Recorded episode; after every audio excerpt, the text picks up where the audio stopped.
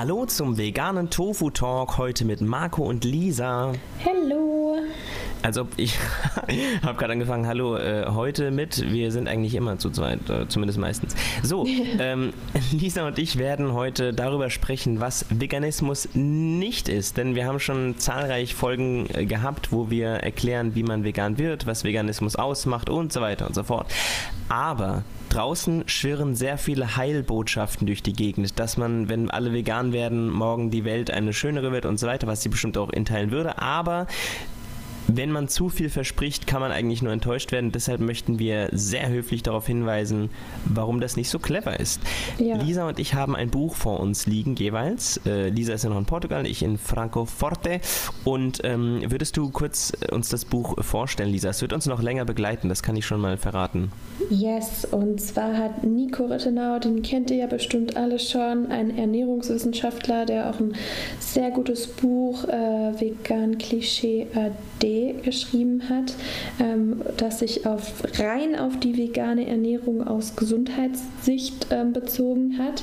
Er hat jetzt noch ein neues Buch rausgebracht, wo er eher auf die ethischen Aspekte und auf dem All-Around, auf das äh, ganze Drum und Dran ähm, eingeht. Es gibt ja sehr viele Mythen, die kursieren und er sagt, äh, wissenschaftlich antwortet er darauf, ähm, was an diesen ganzen Mythen dran ist und was eben nicht dran ist. Ähm, und zwar hat Nico Rittenau das in Zusammenarbeit mit Patrick Schönfeld und Ed Winters äh, geschrieben. Das sind beides auch äh, vegane Aktivisten und Patrick Schönfeld ist auch im Internet eher bekannt als der Artgenosse. Und genau, beide beziehen sich eher auf die ethischen Fragen des Veganismus. Und ja, ich denke, dieses Buch wird uns noch ein bisschen begleiten in den nächsten Folgen wahrscheinlich. Immer mal wieder. Ja, was ich schön finde, ich habe jetzt so diese, diese beiden Bücher äh, vor mir liegen. Das eine ist, wie du gesagt hast, rein wissenschaftlich, was geht mit Ernährung, wie äh, ernähren wir, wie, wie kriegt unser Körper das bestmögliche Nährstoffprofil, bla bla bla bla. Und dieses Buch, habe ich eigentlich gedacht, wäre jetzt einfach so ein linke Seite Bullshit-Satz, von wegen, ja, öh, aber der Löwe frisst auch Fleisch und rechte Seite einfach so ein Punch-Argument. Aber äh, typisch Nico Rittenau und ich weiß nicht, wie hoch der Anteil der anderen beiden Boys war, auf jeden Fall sind sie gleichwertig auf dem Cover dargestellt. Aber ähm, man spürt deutlich die Handschrift von, äh, von dem Boy und äh, es wird eben ultra schön in die Tiefe gehend geantwortet und es macht echt viel Spaß, das zu lesen. Also hier schon mal eine unbezahlte ähm, äh, Werbung. Äh, wenn ihr das kaufen möchtet, gern. Wir verlinken es auf jeden Fall im, äh, in den Show Notes. Ähm, ihr werdet aber in den kommenden Wochen häufiger von uns daraus zitiert bekommen, einfach weil es ja, der ganzen veganen Idee einen, einen wundervollen äh, Dienst leistet. So. Und heute möchten Lisa und ich ihm erklären, was ist Veganismus nicht. Genau. Und dabei gehen wir erstmal auf den äh, Gesundheitsaspekt ein. Wir haben ja schon gesagt, dass es immer sehr viele Versprechungen da draußen gibt. Ähm, ja, irgendwie, wie du schon gesagt hast, wenn alle Leute vegan wären, wäre wär, wär die Welt ein Paradies, so ungefähr. Ähm, ähm, das Ganze stimmt dann halt eben nicht. Die ganzen beschönigten ähm, Beschreib Beschreibungen und man möchte eben nicht zu viel versprechen sprechen, weil man möchte ja wissenschaftlich bleiben und die Leute mit der Wissenschaft überzeugen und nicht mit irgendwelchen Wunschvorstellungen. Ähm, und ich gehe erstmal auf die Ernährung ein.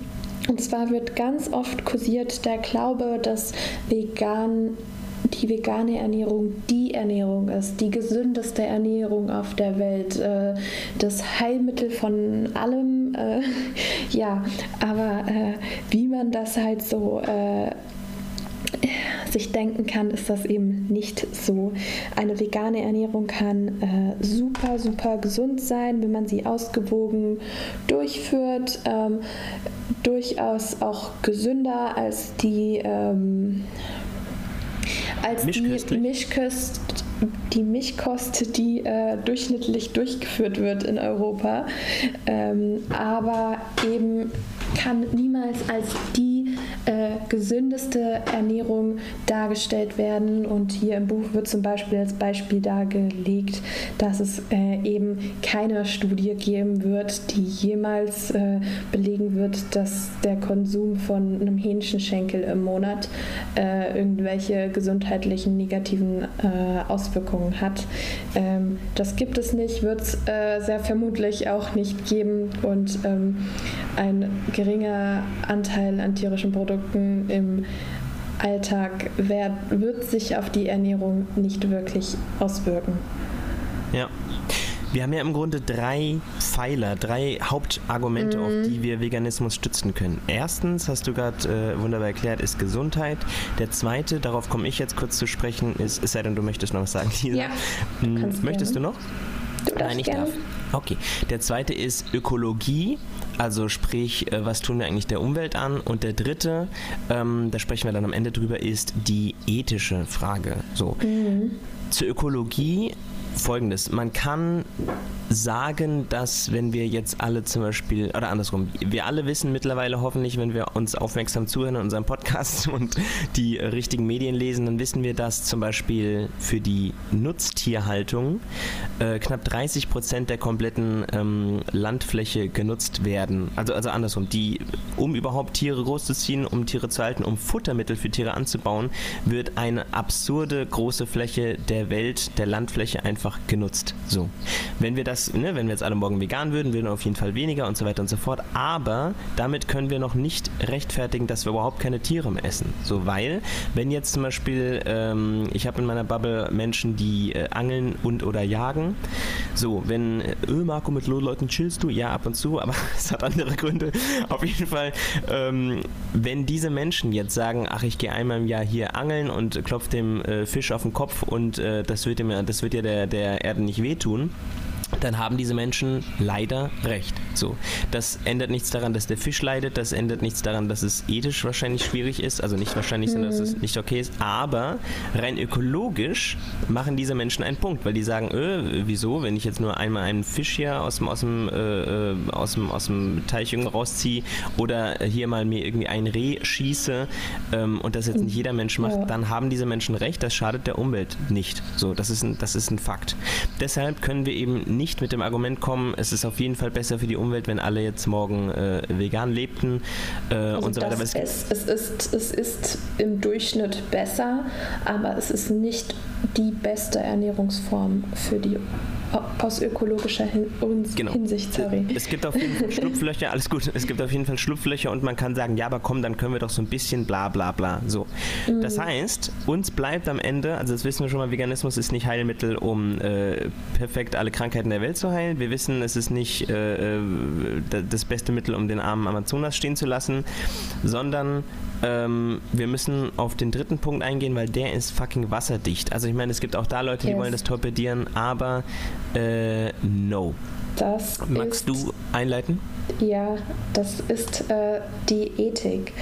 Ähm, und zwar ist es eigentlich der Grund für Veganismus und äh, wird auch immer der Hauptgrund sein oder der Grund, mit dem wir eigentlich argumentieren sollten. Es ähm, geht gar nicht darum, beim Veganismus die gesündeste oder die nachhaltigste Ernährungsform zu kreieren, sondern es geht darum, äh, sich so zu ernähren, so zu leben, dass minimal wenig äh, Lebewesen auf dieser Men äh, Welt äh, leiden müssen, also Tierleid vermindern. Und es ist einfach Fakt, dass Veganismus die Ernährungsform ist, bei der wir Tierleid aufs Minimum äh, verringern können. Mhm. Genau. So. Und, und haben, darum geht es im Endeffekt, sorry. Mhm. Nee, nee, alles gut. Ähm, gleich noch was zur, zur Ethik. Ich habe noch ein äh, Zitat auch aus dem Büchlein, das ich gerne kurz vorlesen möchte. Mhm. Und zwar hat eine amerikanische Diätologin und selbst auch Veganerin, die heißt äh, Virginia Messina, äh, folgendes gesagt zur zum Beispiel Dokumentation What the Health auf Netflix, die du und ich auch beide mögen. Mhm. Aber die Kritik ist gerechtfertigt und äh, folgendes sagt sie.